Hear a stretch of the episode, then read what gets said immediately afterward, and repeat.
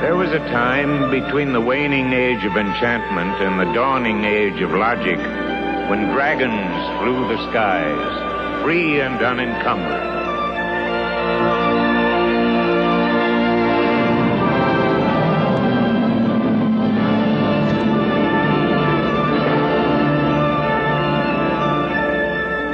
Look down there, Gorbash, my friend. On that troubled earth below us, confusion and chaos reign. All mankind is facing an epic choice a world of magic or a world of science. Which will it be? Flight of dragon, soar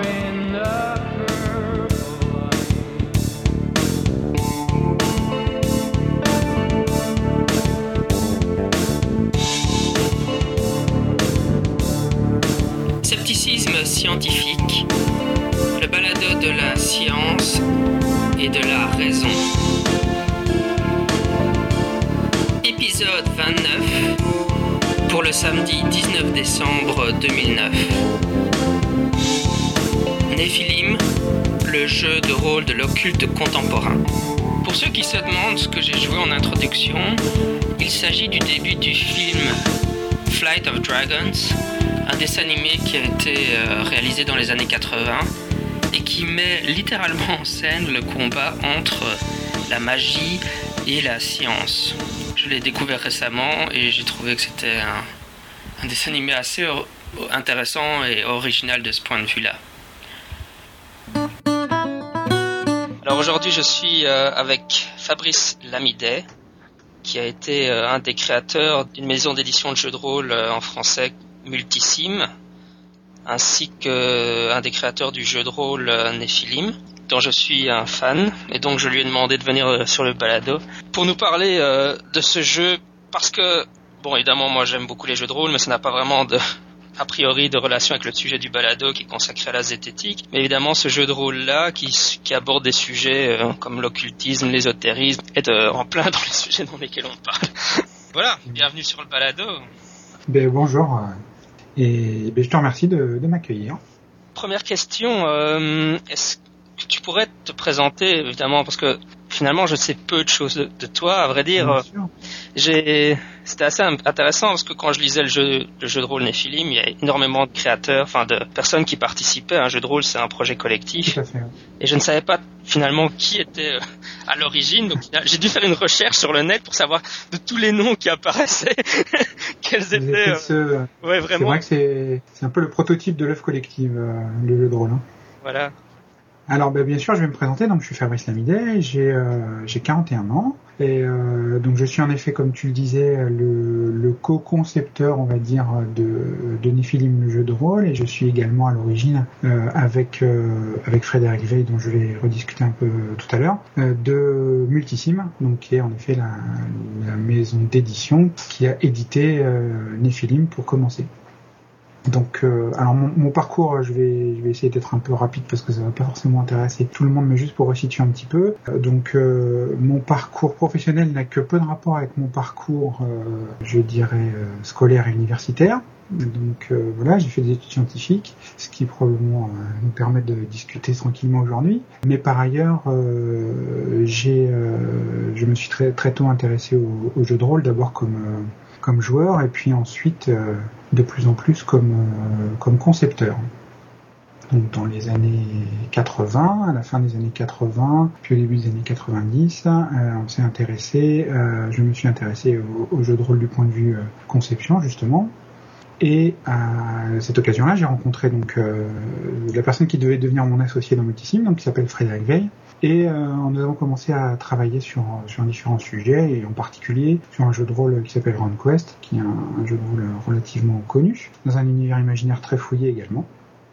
Et de fil en aiguille, ben, ça nous a donné envie de, créer quelque chose euh, d'original autour euh, d'abord de, cet univers euh, qui n'était pas le nôtre, puis dans un deuxième temps euh, de créer quelque chose de réellement original et en français directement, donc sans, euh, sans subir, euh, je dirais, l'influence euh, du jeu de rôle américain. Et donc ça nous a conduit à, euh, à imaginer différentes choses, dont Nephilim, qui est euh, le jeu de rôle dont je vais parler un peu plus tard. Donc euh, voilà euh, mon parcours à l'issue en fait de, ces premières années. Donc on a créé Multisim, la maison d'édition, dans le but réellement de de changer un peu la manière dont le jeu de rôle était édité en France. J'espère qu'on a un peu réussi. Multisim a existé jusqu'en jusqu'en 2002. Donc, le, moi, je suis euh, je suis parti de, Multisim en 1997 à la suite d'une rencontre qui s'est faite entre euh, les gens de Multisim, nous-mêmes, et Nicolas Gaume essentiellement et Guillaume Le Pennec, donc des gens de, de Callisto, une société qui faisait du jeu vidéo. On a eu euh, une vision commune qui était d'étendre la conception d'univers imaginaire à, euh, un ensemble de, médias, pas juste du jeu de rôle dans un coin, du jeu vidéo dans l'autre. Et donc on a essayé de, de créer une, structure au sein de la, de société Callisto, donc ce développement du jeu de rôle, visant à, à créer des univers de jeu. Cette euh, cellule donc qui a duré euh, on va dire de 97 à 2000 a participé à différentes choses dont euh, dont la conception d'un univers qui s'appelle Darkers qui est à l'origine un univers de, de Guillaume Le Pennec. voilà. En, ensuite ben, mon parcours a été un peu un peu on s'est on s'est séparé en fait nos parcours sont séparés avec avec Frédéric que lui est retourné sur Paris s'occuper de Multisim parce que Callisto était à Bordeaux. Euh, il s'est également occupé d'une maison d'édition qui est Mnemos qu'on a créé également à cette occasion, qui est une maison d'édition de, livres de, fantastique et de science-fiction qui existe encore aujourd'hui.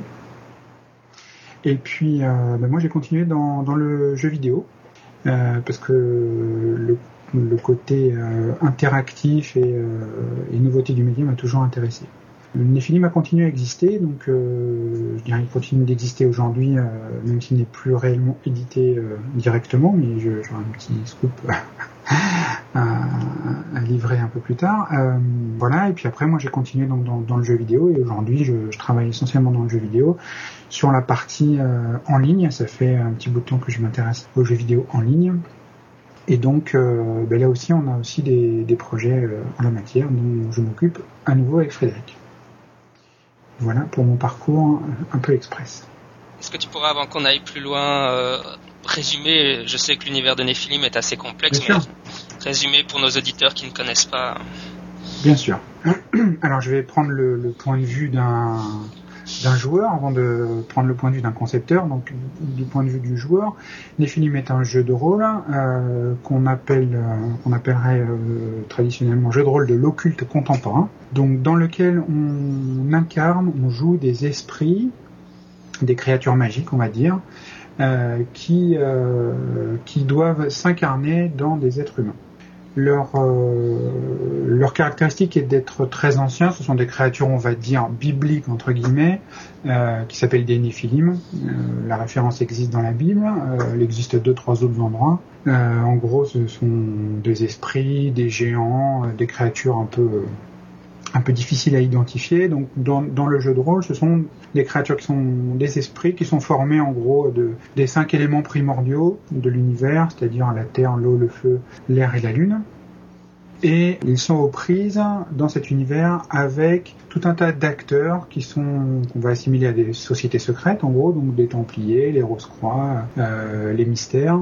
Ils sont donc aux prises avec ces euh, avec ces, groupes euh, pour tenter de, bah, protéger euh, leur existence d'une part, donc ne pas la révéler euh, aux êtres humains, et d'autre part pour tenter de comment dire de, comprendre la raison pour laquelle ils s'éveillent plus qu'à l'habitude, puisqu'en gros on est au moment où, le jeu de rôle commence, on est dans une phase dans laquelle il y a de plus en plus de néphilim qui, s'éveillent entre guillemets, donc qui retrouvent une conscience.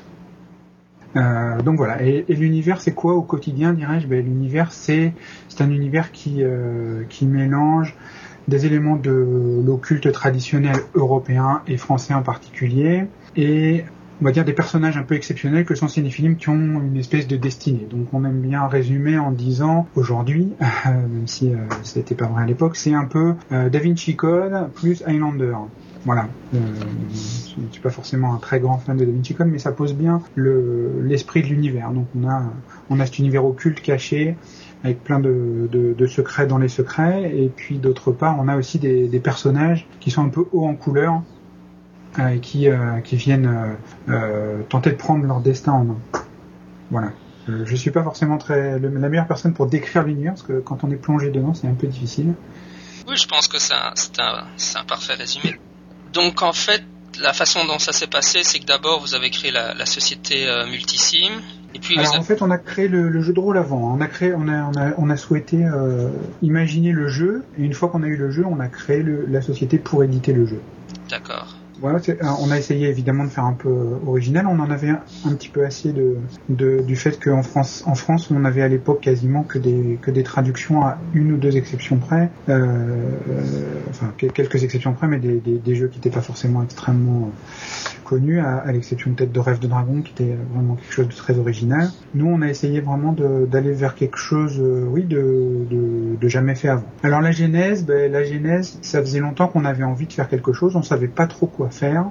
On avait des, euh, envies, bien sûr, mais euh, ben, ces envies sont cristallisées autour de la lecture de quelques ouvrages qui, euh, qui ont été publiés au moment où on, était en train de, se poser la question de savoir ce qu'on voulait faire. Donc ces ouvrages, c'est euh, d'une part euh, certains ouvrages de Tim Powers, donc qui est un écrivain américain, qui est, un écrivain de, fantastique et de science-fiction, qui a débuté dans les années 80 et qui a écrit euh, en gros un- une série de, de 3-4 romans qui se passent dans, dans, des univers très proches qui sont vraiment des univers de, euh, de fantastique euh, liés au, comment dire, très, très fortement euh, impliqués dans, quelque chose de réaliste, on va dire. Donc c'est un mélange entre, c'est vraiment de la du fantastique réaliste. Donc, pour donner un exemple, le- l'un de ses plus connus, qui s'appelle Les Voix d'Anubis, raconte une espèce de voyage dans le temps, en fait, d'un spécialiste euh, de, de l'Angleterre du 18e euh, qui est euh, qui est renvoyé justement en Angleterre au 18e siècle par par des voies magiques et qui est confronté à à cet univers à la fois très réaliste de, de l'Angleterre du 18e et en même temps très magique puisque par-dessus cet univers réaliste vient se greffer une magie que, je, que je qualifierais justement d'originale. Donc une magie qui est presque qui est, qui est au, au confluent d'une magie euh, traditionnelle et d'une magie euh, plus vaudou, c'est-à-dire élémentaire, dans lequel euh, les éléments sont très importants. Donc ça, ça a été une influence majeure, et en particulier un roman qui s'appelle Le poids de son regard, qui raconte en gros la vie cachée, si on veut, d'un petit groupe de personnages du célèbres du, du 18e qui sont euh, Percy Bysshe Shelley le, poète, euh, Polidori euh, le, médecin qui est à l'origine euh, d'un certain nombre de textes littéraires de, ce premier fantastique, Marie Godwin qui allait devenir plus tard Marie Shelley donc la fameuse écrivain, et, Lord Byron.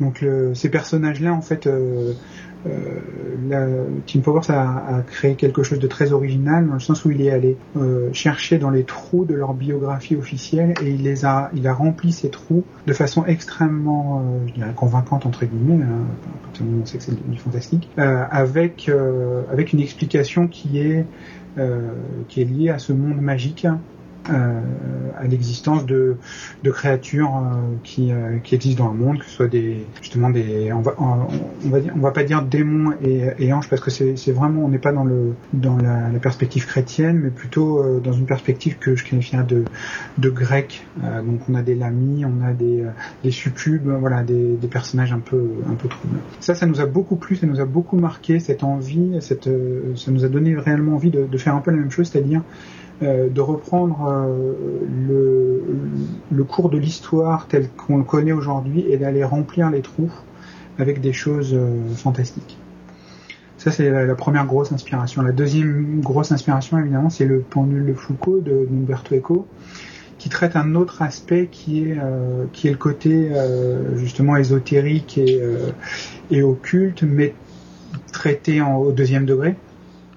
Euh, c'est-à-dire euh, c'est euh, utiliser la, méthode, les méthodes standards, je dirais, de, des occultistes pas très sérieux et qui, ben, utilisent un peu ce, principe de dire on va on va faire état de choses complètement fantaisistes, mais on va l'affirmer tellement fort et de façon tellement évidente que ben, finalement ça va, ça, va passer, puis on n'aura pas besoin d'aller l'expliquer. Donc la rencontre entre ces deux, démarches en fait nous a, mis sur la voie de, de. Et puis après, bon, ça a été quand même un long travail de création collective. Donc d'une part, l'idée originale, c'est euh, Frédéric et moi. Puis assez rapidement, on a eu des gens qui sont, venus se greffer pour, euh, étayer un peu la création originale.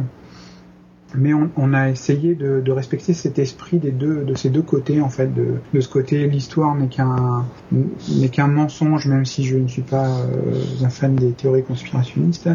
Euh, mais en gros, c'est un petit peu euh, quand même le, principe du jeu.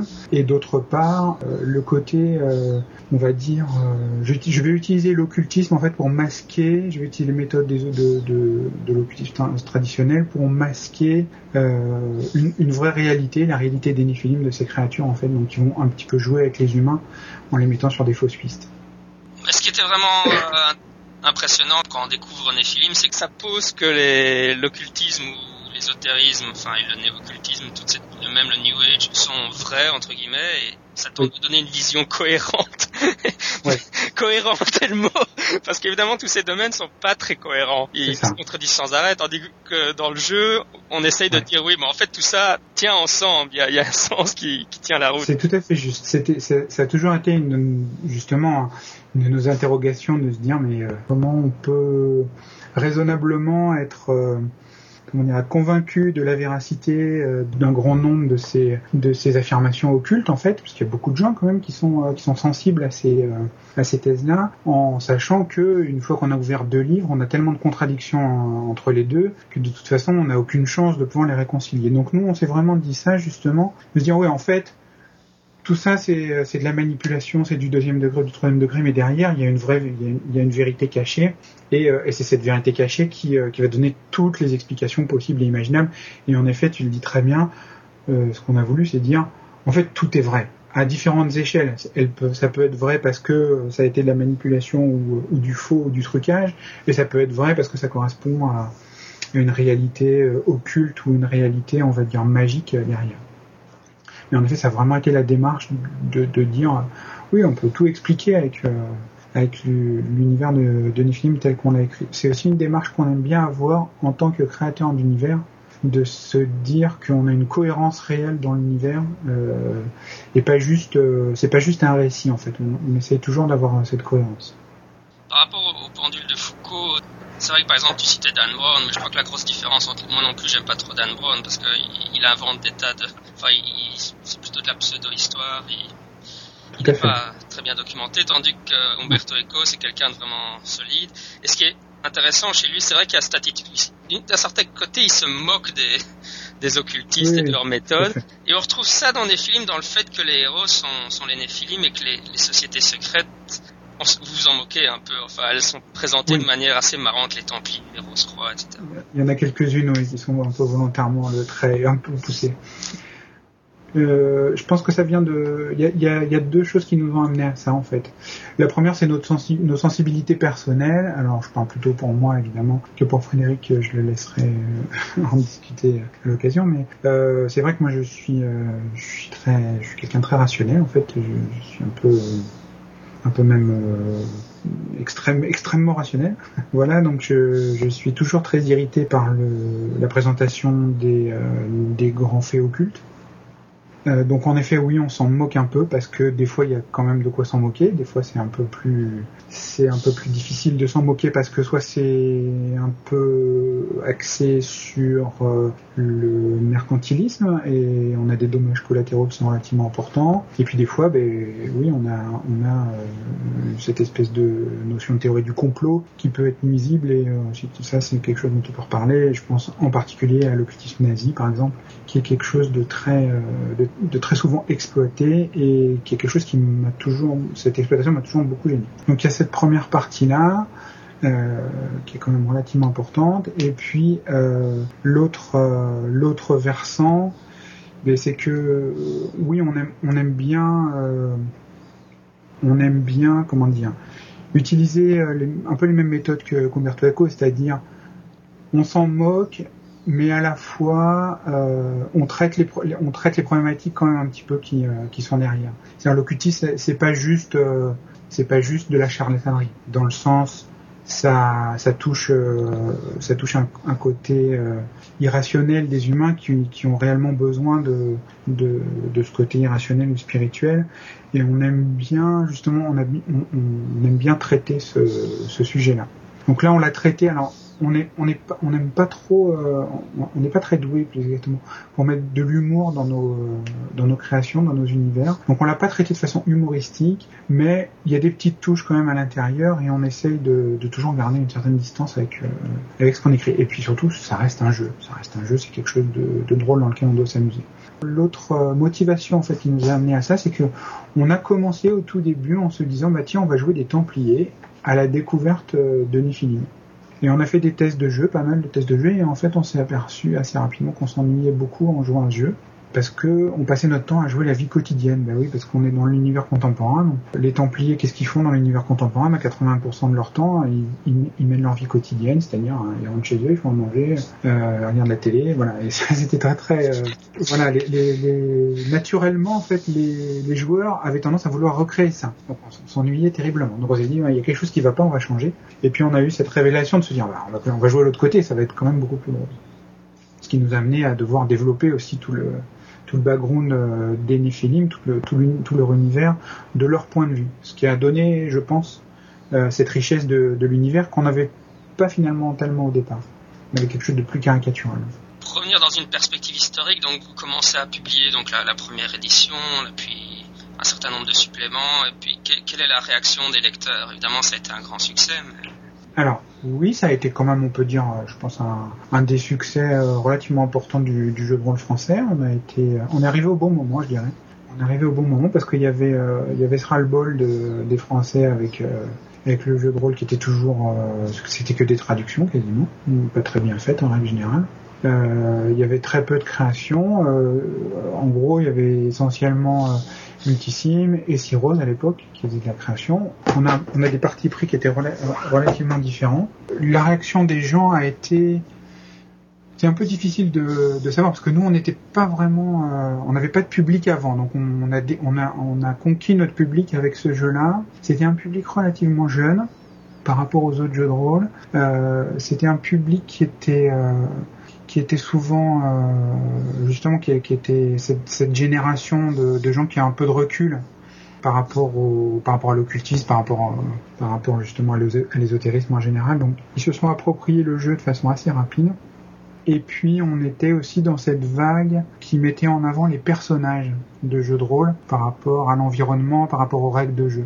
Donc ça, en ça, les, joueurs l'ont extrêmement bien accueilli. Ils se sont très vite emparés de, je sais pas, par exemple, les métamorphes, qui sont en gros euh, les types de personnages qu'on peut jouer. On a très vite euh, eu des gens qui ont créé de, nouveaux métamorphes, donc euh, basés sur les éléments. Ils, ils, en ont inventé de nouveaux. Ils ont, il y a beaucoup de gens qui ont inventé très rapidement aussi, qui se sont intéressés à ces époques d'incarnation. Parce que quand on crée le personnage, on essaie de savoir à quelle époque de passé en fait il s'est déjà incarné qui sont presque des, aventures en soi. Et donc les gens se sont emparés de ça aussi et ils ont créé plein de choses autour de ça. Donc ça a été très dynamique, très rapidement.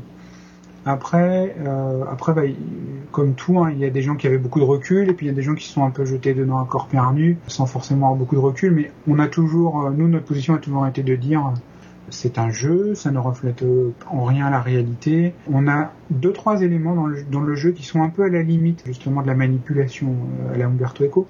Dans la première édition, on a inventé un personnage qui est euh, le, duc de Saint-Amand, qui était un peu qu'on a présenté un peu comme le parrain du jeu, notre parrain, euh, notre initiateur à l'occultisme. Et on a joué pendant pas mal de temps en fait sur l'existence ou la non-existence de ce personnage-là. Il y a beaucoup de gens qui ont qui ont cru, alors oui, qui oui, qui ont cru ou voulu y croire. Voilà, puis on, ça nous a, ça nous a toujours un peu gêné. On est pas, on est, justement, on est, euh, on est très conscient du pouvoir de manipulation qu'il y a autour de, l'occultisme en général. Euh, donc on a, pris un peu de recul et puis euh, on a cessé d'entretenir le doute après environ un an pour revenir à côté. non, c'est que du jeu. Enfin, c'est intéressant ce que tu dis là. Quel genre de, est-ce que tu aurais des anecdotes sur les gens qui se seraient laissés prendre au jeu ou des emails que tu recevais ou parce que pour moi c'était assez évident que c'était qu'un jeu et que c'est pas vrai.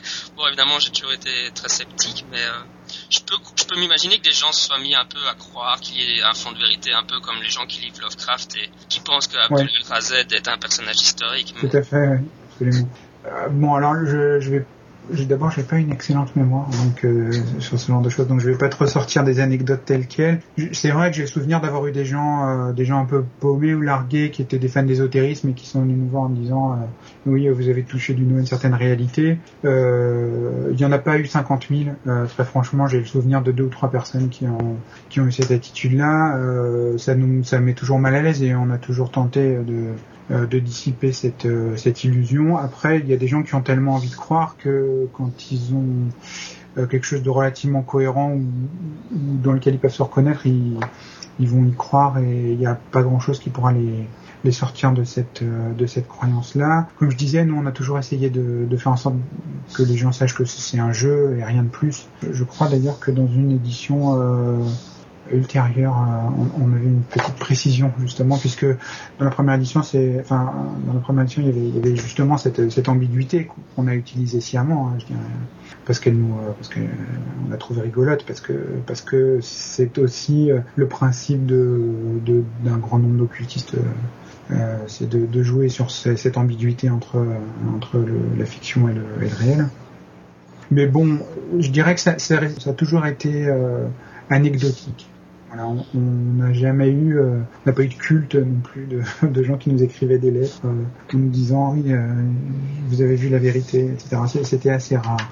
On a eu quelques personnes, oui, qui ont vraiment, je pense, qui, qui ont qui ont, qui ont accroché au, personnage du duc de Saint-Amand, qui était cette espèce de mentor imaginaire qu'on s'était donné.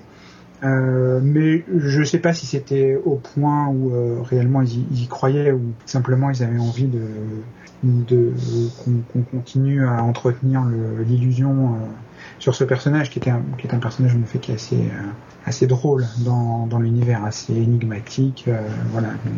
Mais j'ai pas de voilà j'ai pas trop de souvenirs de d'allumer de, complet qui soit vraiment qui nous est comment dire envoyer leur, leur lettre de, révélation en nous disant euh, oui vous avez vu la vérité etc. Il y en a sûrement eu quelques-uns mais euh, c'était pas c'était vraiment ultra minoritaire. Oui, je ne sais pas exactement ce qui s'est passé à la fin de, Multisim. De toute façon, le, le, marché du jeu de rôle a pris un coup euh, aux alentours des années 2000. Enfin, tu, sais certainement mieux, ça mieux que moi. Avec les jeux de vidéo, est-ce que tu peux nous dire, expliquer un peu ce qui s'est passé, comment Bien sûr. Alors, je vais, je vais euh, expliquer un peu ce qui s'est passé. À la réserve près que moi, j'étais plus à Multisim à ce moment-là, donc euh, donc je n'ai pas de, j'étais pas au, au, cœur de de ce qui s'est passé. Mais enfin, je, pour résumer, en gros, justement, Multisim et Frédéric en particulier a, a voulu prendre le virage, je dirais, des loisirs numériques et du, euh, jeu vidéo en particulier. Donc, euh, tout en conservant l'activité historique de création de jeux de rôle, puisqu'il y a quand même pas mal de jeux de rôle qui sont sortis euh, chez Multisim, dont pas mal qui ont, qui ont, plutôt bien marché en fait.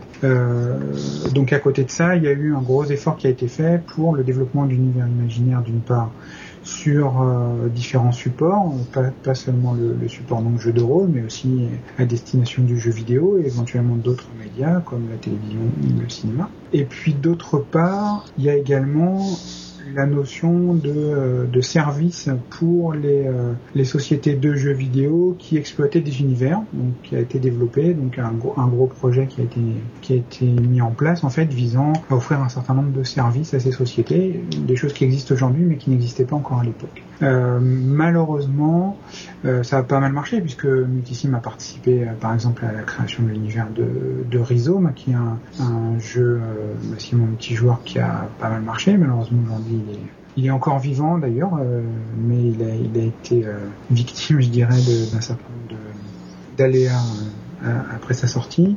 Multisim a travaillé pour Sony, par exemple, euh, pour, euh, pour différentes sociétés, a travaillé euh, en, collaboration avec, les créateurs de Chasseurs de Dragons, par exemple, le, dessin animé.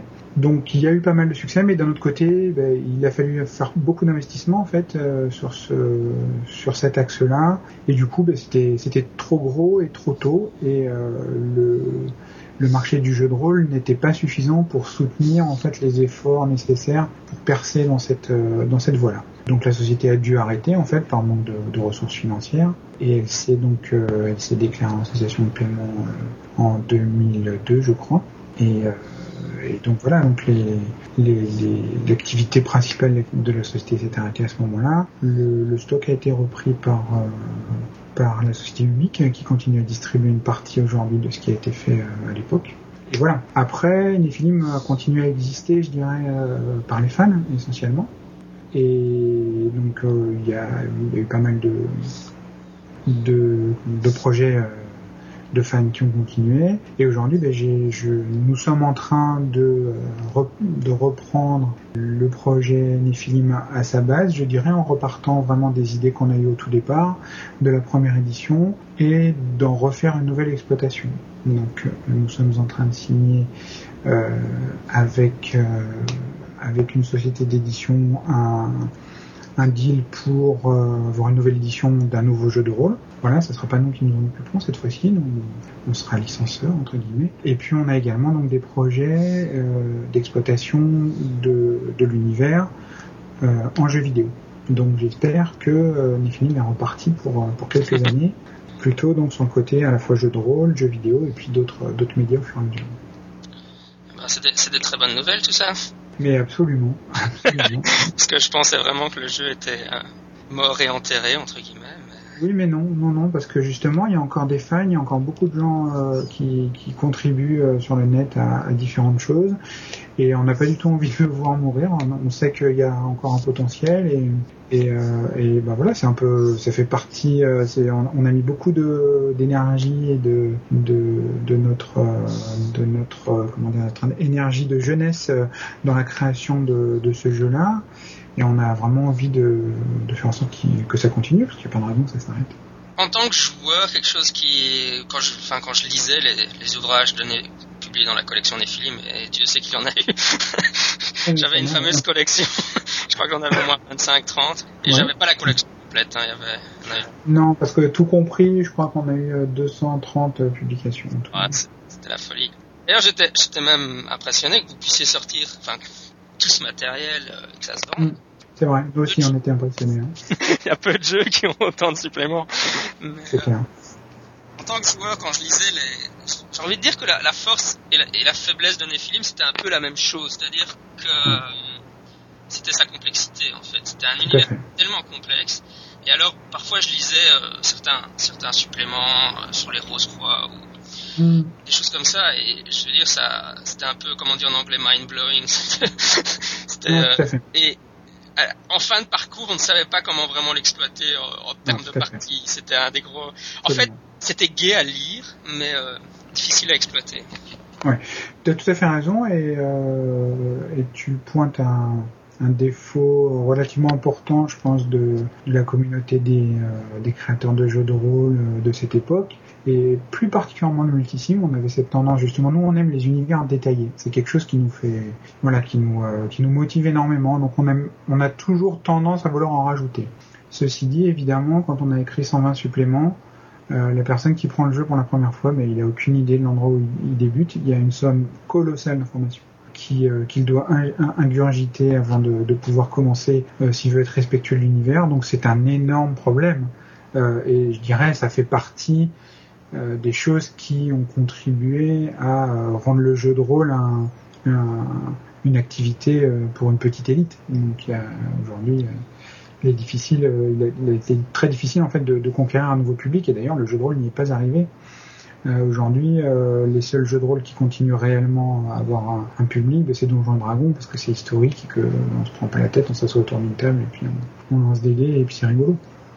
Donc ça c'est un gros problème et c'est une de nos problématiques majeures aujourd'hui, c'est de se dire on a cet univers qui est tellement complexe et tellement riche que ben, bien sûr c'est très motivant mais d'un autre côté c'est complètement inabordable pour un débutant.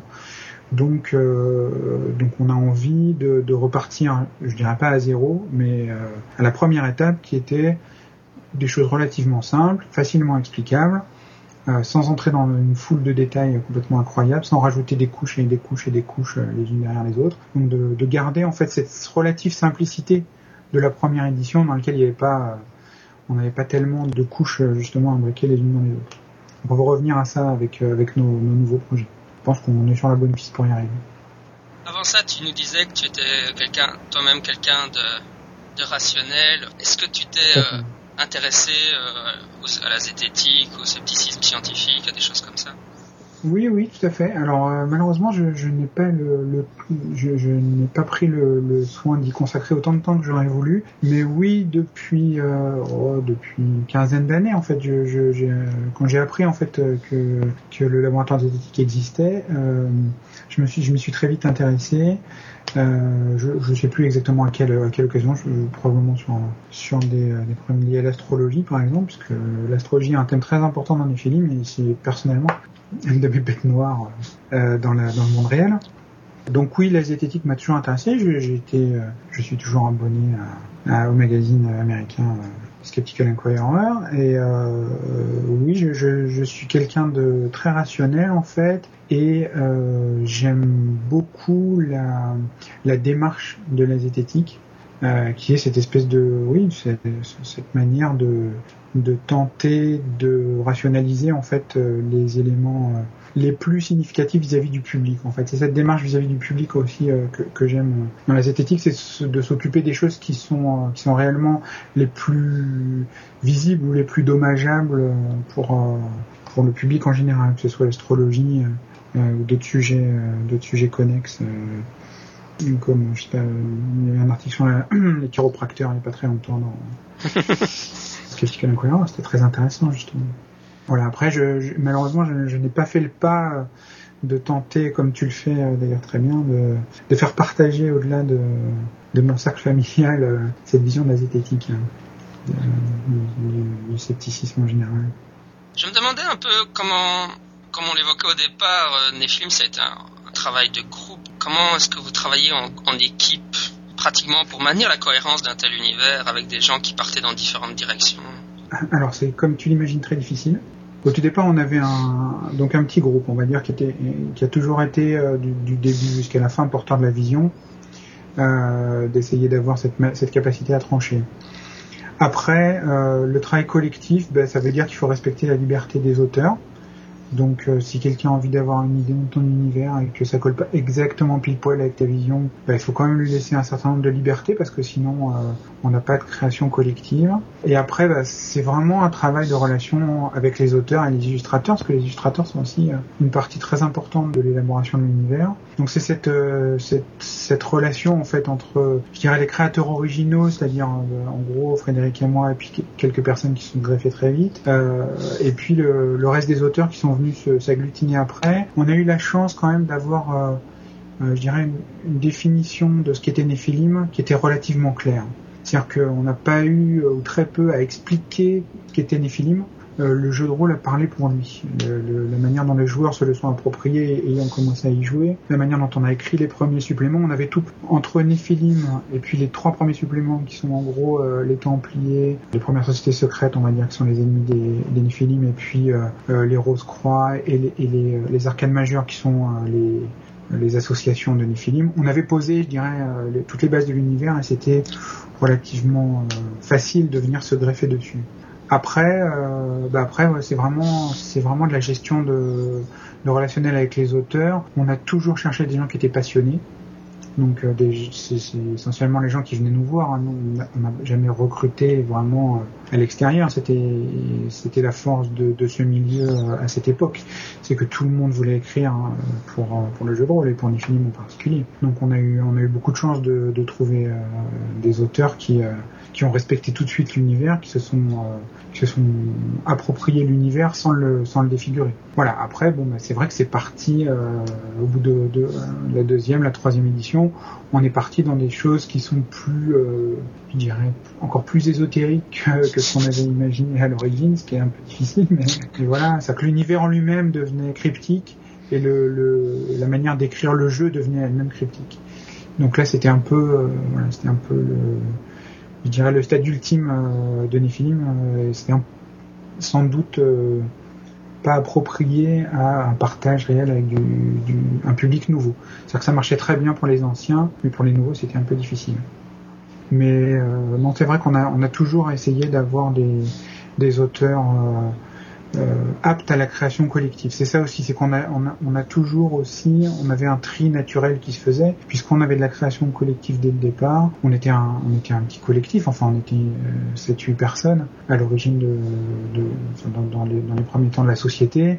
Euh, on était euh, toujours ensemble, on était voilà, c'était un groupe d'amis, on créait ensemble, on fabriquait ensemble, on, on commercialisait ensemble.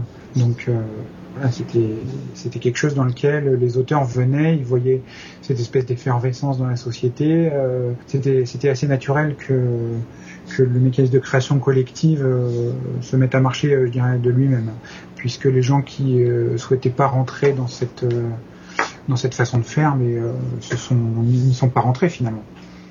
Donc on n'a jamais eu trop de problèmes avec la création collective. Au contraire, on a toujours eu des bonnes surprises du avec la création collective.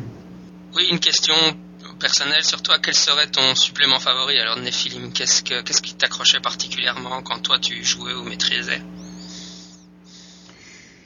Ah, C'est une très bonne question. Euh, je n'ai pas réfléchi. Écoute, c'est un peu difficile en fait de, répondre à cette question d'un point de vue de joueur, puisque quand même on était concepteur. J'ai pris beaucoup de plaisir à écrire un l'éveilleur avec Frédéric, qui est le tout premier supplément qu'on a sorti, qui est en gros, euh, on a essayé de démontrer comment on pouvait faire de l'occultisme à la française, pas franchouillard. Donc c'était un peu difficile parce qu'on sortait de cette euh, de, de cette vague. euh, nous, nos sources d'inspiration pour l'occultisme français, c'était des trucs euh, en, en termes euh, pas très glorieux. Hein. C'était du Robert Charroux, c'était du Gérard de Sède, c'était du René Guénon, voilà, des choses bon quand même. voilà, c'était les, les guides noirs de Tchou par exemple. un- c'est un- une anthologie, hein, ce truc-là. Si, si, si, si les gens l'ont pas vu, euh, euh, Robert Charroux d'un côté, les guides noirs de Chou de l'autre, euh, c'est vraiment, c'est top. Donc voilà, et nous, ce qu'on voulait faire justement, c'était s'extraire quand même un petit peu de ce côté franchouillard à l'ancienne 19e. Et donc, dans les veilleurs, ce qu'on a essayé de faire, mais c'est vraiment de, de, prendre un village typique français de campagne et de le mettre au milieu de ces enjeux, je dirais, euh, multimillénaires d'une part et internationaux d'autre part. Et euh, je sais pas si on a vraiment réussi en fait. Mais en tout cas, moi, je, me souviens avoir beaucoup de, avoir beaucoup de plaisir à l'écrire. Euh, et j'ai essayé de faire un peu la même chose dans, euh, dans le scénario de la deuxième édition, qui est La Rose de Provins, euh, qui, était, euh, qui était un peu sur le même principe de prendre un truc vraiment typique français, Provins, la, la vieille ville de Provins, quelque chose de très médiéval, et justement d'aller mettre dedans des, des enjeux qui dépassent complètement ce, ce cadre. Euh, voilà. Après, bon, euh, mon supplément préféré, je, franchement, je, je, je saurais pas trop quoi dire. Il y en a tellement et il y en a qui sont tellement, tellement forts justement que, j'aurais du mal à choisir en fait. Oui, pour donner par exemple des- une autre idée de contenu de- que le jeu abordait, par exemple les sélénimes, donc euh, les néphilim Ouais. de la lune noire, euh, permettaient en fait d'aborder tous les thèmes du spiritisme, euh, contact avec Absolument. les esprits, euh, les monstres euh, gothiques, classiques, un peu vampires, etc. Voilà, Ouais, tout à fait. C'était le côté vraiment noir de Nephilim, en fait, les Sélénimes. Ça a été, ça a été justement, je pense, une des premières étapes d'une d'un- d'une nouvelle couche dans l'univers de Nephilim. On savait, quand on a créé Nephilim, en fait, on savait qu'il y aurait des Sélénimes, mais on, c'est vrai qu'on on les avait, on les a pas imaginés avant d'avoir, bah, de rencontrer Tristan, en fait, donc Tristan l'homme qui est l'auteur principal de Sélénim. Et, euh, et on a abordé bah, euh, ce supplément avec euh, en se disant bah, c'est un, petit peu un univers à part. Donc c'est un sous-univers en fait de et ça c'est quelque chose de, très fort puisque en gros les Sélénimes, c'est on s'est posé la question carrément de se dire on va est-ce qu'on va en faire un nouveau jeu? Et finalement on a choisi la voie intermédiaire, c'est d'en faire un supplément avec pour mais avec des des, euh, personnages jouables. Euh, voilà, bon, c'est un peu, c'est un peu, je pense, c'est une réussite dans le sens où euh, c'était, très fort. Il fallait absolument qu'on traite ce côté-là, et en même temps, c'est, justement, c'est la première étape de, ce commencement de dispersion dans lequel on commençait à rajouter des couches d'interprétation par-dessus, et finalement, ce qui a rendu le, jeu assez difficile à appréhender pour, pour les nouveaux joueurs. On arrive tout doucement à la fin de l'interview. À propos de la nouvelle mouture de Nephilim que vous êtes en train de préparer, euh, Oui. quels sont les gens dans l'équipe de rédaction entre guillemets? Il y aurait toi, il y aurait Frédéric Vell, il y aurait Tristan. Alors, alors je- déjà, je, je, je vais avoir un tout petit peu de mal à m'étendre très précisément parce que Ah oui, Euh, des... le contrat n'est pas signé. Ceci dit, bon, je, pense que je peux euh, quand même avancer un tout petit peu. Donc, pour préciser un peu la manière dont ça, dont ça se passe, Frédéric et moi, en fait, on est aujourd'hui euh, associés dans une dans une société qui va gérer euh, les droits d'exploitation de Nephilim. Euh, et par ailleurs, évidemment, on reste les auteurs originaux et, euh, on a une activité qui va chercher à, faire exploiter euh, cet univers sur différents médias. Dans ce cadre-là, en fait, on a confié la réalisation du jeu de rôle à une société déjà existante qui, n'est pas la nôtre. Donc, je pense que je peux le, le révéler. C'est donc Bibliothèque Interdite, qui est, un éditeur qui a quelques années déjà, qui, euh, qui fait beaucoup de choses euh, autour du jeu de rôle, qui est très dynamique et, et ce sont des gens très euh, très justement qui ont beaucoup envie de, de renouveler de renouveler le genre. Donc on a une grande confiance en eux. Et mais c'est eux qui vont gérer toute cette partie-là. Donc c'est pour ça que je te dis je peux pas trop m'étendre parce que c'est eux qui vont choisir leurs rédacteurs, c'est eux qui vont choisir leurs illustrateurs. Nous évidemment on est on a je dirais un, un avis éditorial sur le contenu, mais c'est vraiment eux qui vont s'en occuper. Alors évidemment je pense qu'ils ont envie de de, dévelop- de redévelopper l'univers en repartant de ce qu'on disait de des éléments originaux, mais on va les laisser libres par contre euh, de développer le, d'avoir une politique éditoriale qui leur soit propre. C'est pour ça que je peux pas trop euh, te, répondre à quels, vont être les auteurs, c'est eux qui vont choisir. Euh, voilà, on a évidemment des, préconisations, mais c'est eux qui vont choisir. Ils ont déjà des auteurs très talentueux en interne, ce sont des fans de Nephilim aussi, euh, donc euh, je, j'ai aucune, euh, aucun souci avec euh, avec leur euh, leur euh, capacité à choisir des, auteurs euh, très capables pour euh, pour renouveler le, le jeu. On est, oui, enfin ça c'est l'actualité Nephilim, c'est vrai que c'est des bonnes Ouais. nouvelles, mais euh, et toi, ton, actualité, est-ce que tu as d'autres projets en cours ou des choses à venir? Bah écoute, euh, à côté de, de Nephilim, en fait, on a on a d'autres choses. euh, donc je vais pas parler à la première personne parce que essentiellement mes projets sont liés à, à mon association avec Frédéric. Et on développe en fait euh, ensemble d'autres propriétés intellectuelles qui sont pas euh, Nephilim, qui sont d'autres univers imaginaires, des choses très variées, euh, avec toujours ce souci d'une part d'avoir des univers cohérents, parce que ça reste toujours notre notre mot d'ordre, je dirais, puis notre notre envie justement, parce qu'on est des gens relativement rationnels, on aime bien expliquer les choses. Et puis, euh, à part ça, ben, euh, ce sont des univers qui sont relativement divers et qui peuvent être adaptés sur différents supports. Donc, notre, euh, je dirais, notre envie et notre actualité, euh, on va essayer de les confondre, c'est euh, de développer ces différentes propriétés int- intellectuelles. Donc, Nephilim d'une part.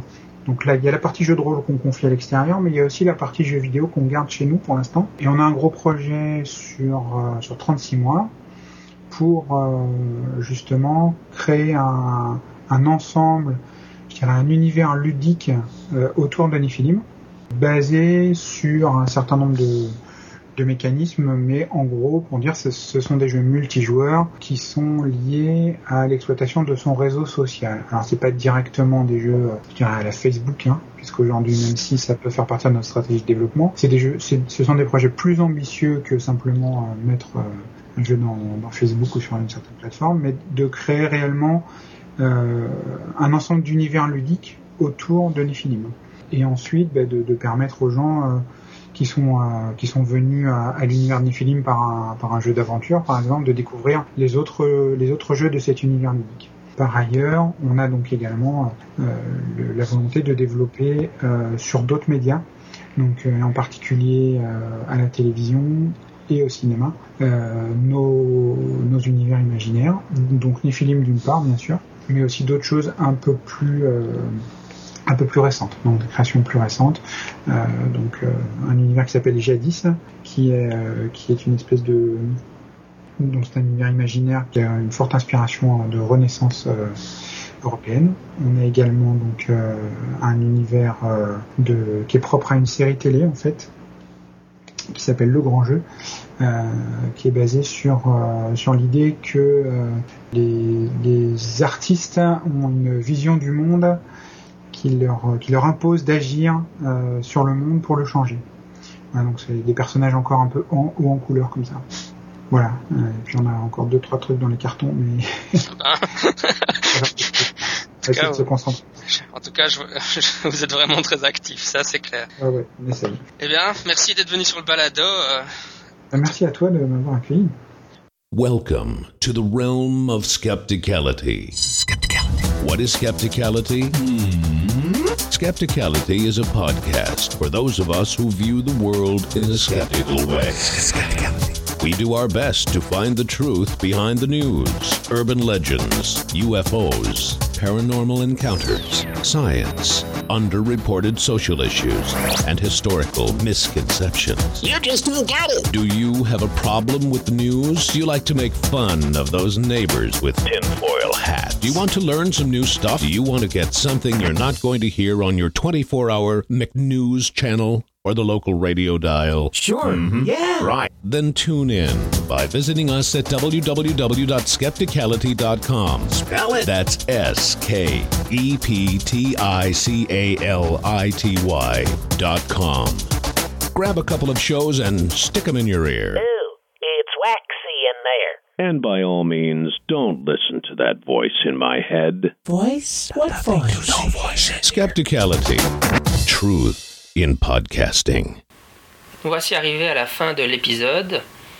J'aimerais rappeler qu'il existe sur Facebook une page des fans du balado. Donc si vous êtes actif sur Facebook et que vous appréciez euh, Scepticisme scientifique, le balado de la science et de la raison, n'hésitez pas à vous inscrire comme fan. Je mets sur cette page régulièrement des liens consacrés au scepticisme et euh, ça permet de vous tenir informé pendant la semaine de l'actualité du mouvement sceptique contemporain. Voilà, pour terminer, je vais vous passer la dernière séquence du film Flight of Dragons, le film dont je vous parlais euh, en introduction. C'est un film des années 80 avec une animation euh, très euh, classique. Et comme je le disais, il met en scène de manière très concrète le combat entre la magie et la science.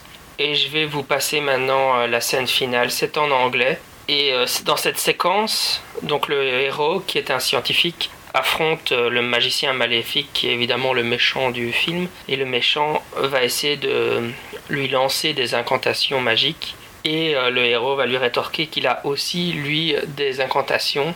Mais ces incantations, c'est la loi de la gravitation universelle et d'autres éléments scientifiques comme ça qu'il utilise pour contrer la magie du méchant. Voilà, c'était Jean-Michel Abrassard. À la semaine prochaine. Sceptiquement vôtre.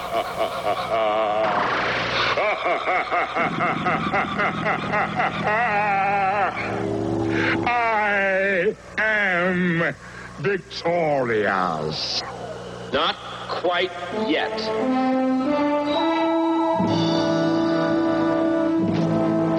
Well, well, well. The scientist.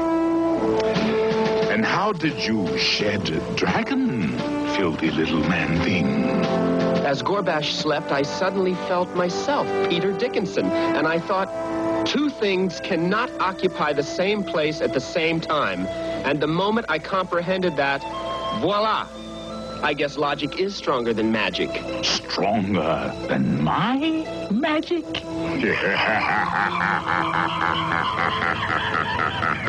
Lo! Gathered the sum total of the world's evil in one place. And that place is me.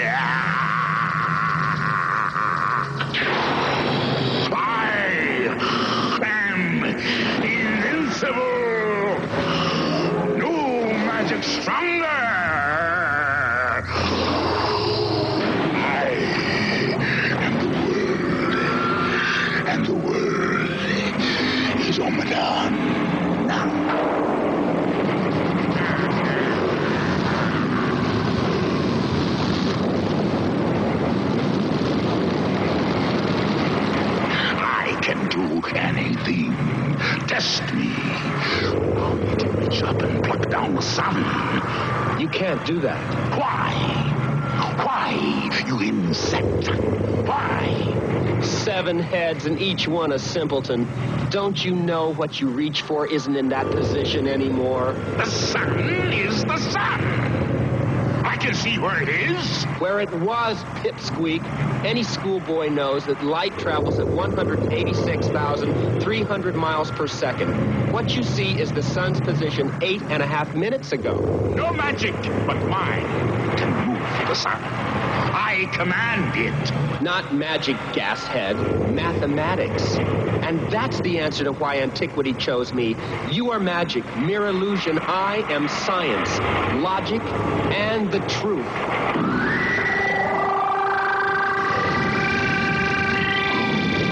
You don't frighten me. Nothing so horrible could be real. I deny you. Deny me, and you deny all magic. Say it then.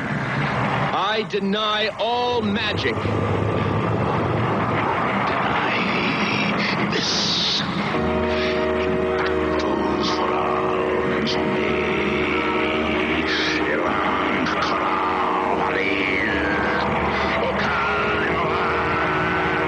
Those incantations can't hurt me. I have some incantations of my own.